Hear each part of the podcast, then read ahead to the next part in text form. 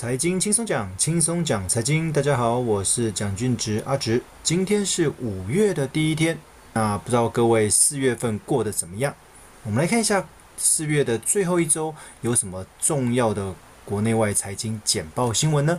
我们来看一下第一则新闻：亚洲稻米产量看减，粮食危机亮灯，美国玉米价格涨至九年来的新高。其实稻米的产量或者其他农产品的产量锐减的原因有蛮多的，那一部分是气候的变化，另外一部分是因为战争的关系，很多肥料的化学原料哦无法进来各个有农产品的国家哦，所以导致这个农产品欠收哦。那这个其实对接下来的粮食的价格有很严重的影响。哦，因为粮食价格持续上涨的话，那这个对通膨来讲，或许不是升息个几次就能够解决了。因为这个是一个很实体的东西，很实物的东西，尤其是这个是民生的必需品哦，每个人都要吃到的。那这个部分可能要想办法赶紧解决哦。当然，最有效的或许是战争赶紧结束，让那个尤其是肥料的部分能够赶紧。输入哦，让让农产品有能够维持一定的耕作的品质哦。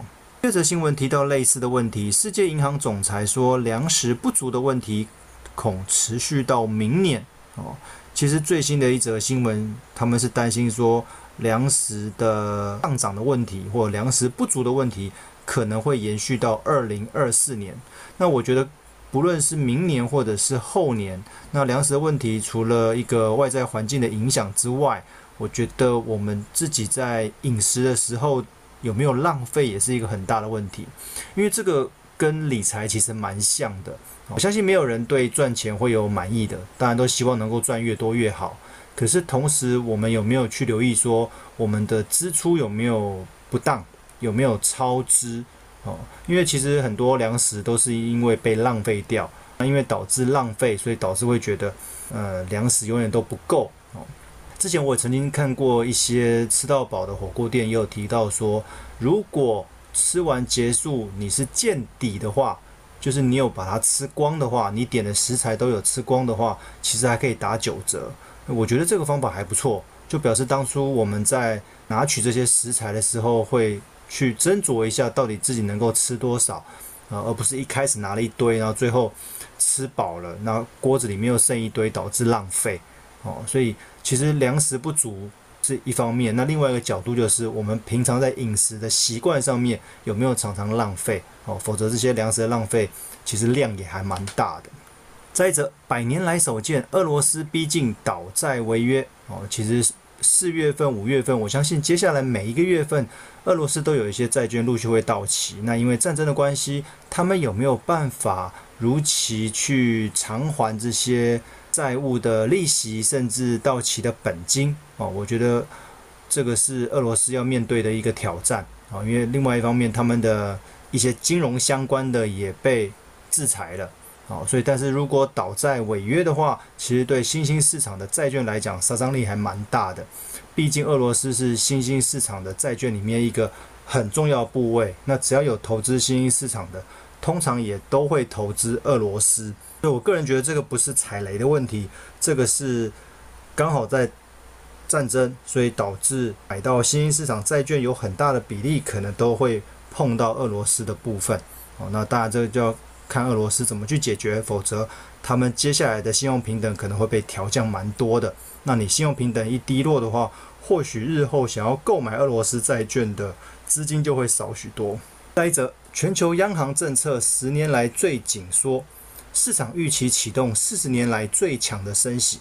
其实五月份的第一周，美国联准会又要再次开会，那预计可能会再升息两码，就是零点五趴。那世界各国就会。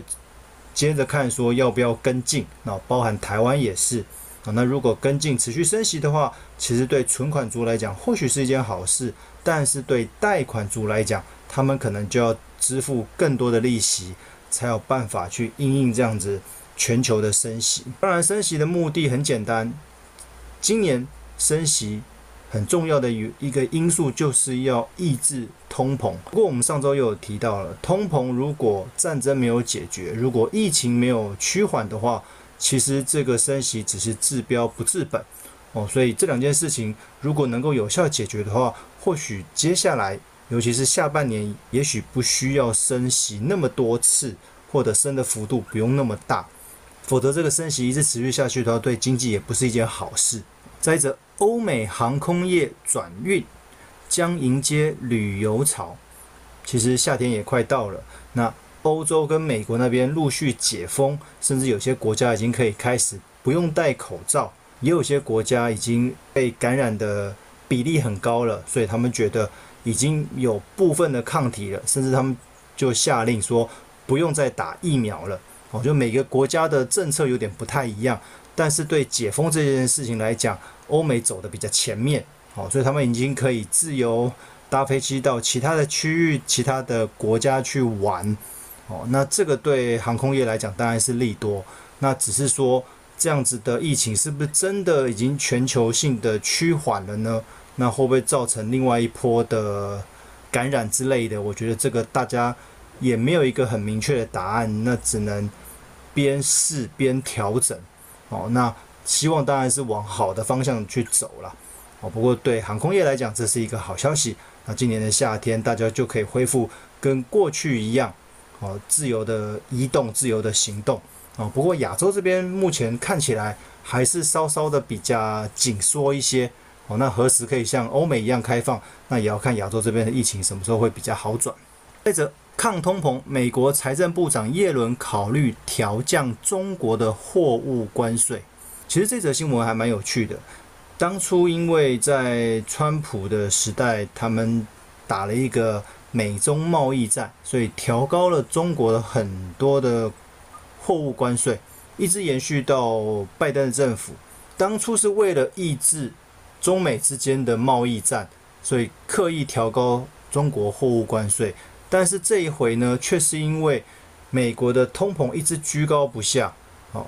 因为你今天如果对中国的货物课比较高的关税，等你运输到美国，这样子的关税的金额会转嫁到商品上面，所以美国人如果今天买的是中国来的东西，他必须要花更多的钱，那这就是导致通膨的一个很重要的因素。所以财政部长才会提到说，如果我要抑制通膨的话，是不是中国那边也要帮忙？哦，所以变成他自己去改变所谓的游戏规则。他们就会想说，那如果我把中国的货物关税调降，那之后中国到美国的商品是否价格就可以便宜一些呢？哦，当然这个游戏规则都是美国自己在定的啦。那他到底是不是这么做，还是说他们有这样子的想法？那我们就不得而知。不过这部分也要持续观察，那也要看中国那边有什么反应跟态度就是了。再者，美国加速升息，人民币贬至八个月来的新低。这个之前有提到过，其实两个国家之间的货币强弱，哦，就是看一个国家如果转强的话，另外一个国家的货币就会趋贬。那对美元和人民币哦这两者而言，美国因为升息的关系，所以它转强。那人民币过去因为调降存款准备率，那甚至有印钞的关系，所以人民币趋贬。那再加上目前中国还有一些城市是封城的状态，所以经济上面会受影响。这样子让人民币贬值，哦，虽然是经济不佳，但是如果以出口的角度来讲的话，人民币贬值对出口是好事，哦，可以减缓一些出口的影响，哦。不过另外一个讯息就是，既然亚洲的龙头货币人民币都在贬值，那台币似乎也需要跟上，哦，台币就没有升值的道理。最近各位也可以发现，台币对美元也是持续。处于贬值的状态哦，已经接近了二十九点五元了哦，往三十元的地方迈进哦。那只有中国的人民币是处于贬值吗？其实没有哦。我们持续看下一则是日元年底恐下探一百四十元，加剧了美国公债的抛售潮。其实上礼拜我们才提到日元可能会下探一百三，那现在已经提到了，如果到年底的话，日元可能会下探一百四十元。哦，其实日元也是一直处于贬值的状态。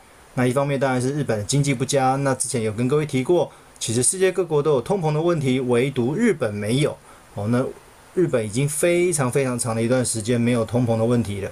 那他们这一部分也很伤脑筋。但是如果结合前面的新闻来看的话，人民币贬值，日元也贬值，哦，亚洲的两个国家的货币都贬值，那我相信其他国家的货币应该也都会跟上。哦，所以其实，在接下来这段时间，台币真的没有升值的道理，哦，还是会持续跟着大家处于贬值的状态。哦，因为整个亚洲的货币是贬值的嘛。哦，只是这边要小心，就就是如果美国那边升息升得太多的话，新兴市场的货币除了贬值之外，可能会影响新兴市场的股市，哦，可能会因此而跟着回档。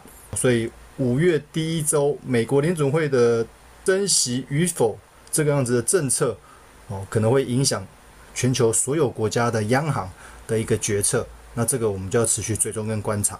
再者，普丁出手切断波兰、保加利亚两国的天然气供应，因为普丁一直有要求说，如果你要用我们家的天然气，要用我们家的石油的话，请你拿卢布来支付。只是卢布现在在全球因为被金融制裁的关系，能够运用的不是那么多哦。对欧洲来讲，他们还是希望用单纯的欧元来支付。那不过因为战争的关系，普丁又要求说，你要我家的天然气就必须要用卢布哦。那如果你不愿意用卢布来交易的话，那我就把天然气切断哦。所以对波兰跟保加利亚这两国来讲，也是蛮伤脑筋的哦。或许有人说，那我可不可以转跟美国买？哦，当然可以，只是价格上面可能也不是那么的亲民呐哦。因为对波兰、保加利亚来讲，透过俄罗斯买是相对比较近，尤其是运输的上面哦。美国要到欧洲毕毕竟横跨的一个大西洋哦，那这个在成本考量上面或许不是那么的便宜。当然，除了波兰跟保加利亚之外，还有很多国家的天然气过去都是长期依赖俄罗斯哦，包含这个德国哦，之前我们有提到过哦，所以也因为德国的天然气是依赖俄罗斯，所以美国一直不敢对德国的天然气。有什么新的一些政策啊？比如说，他想要切断俄罗斯卖天然气这件事情啊？为什么他不敢做？因为他一做的话，德国可能就会跳起来，因为德国的天然气都是俄罗斯供应的嘛。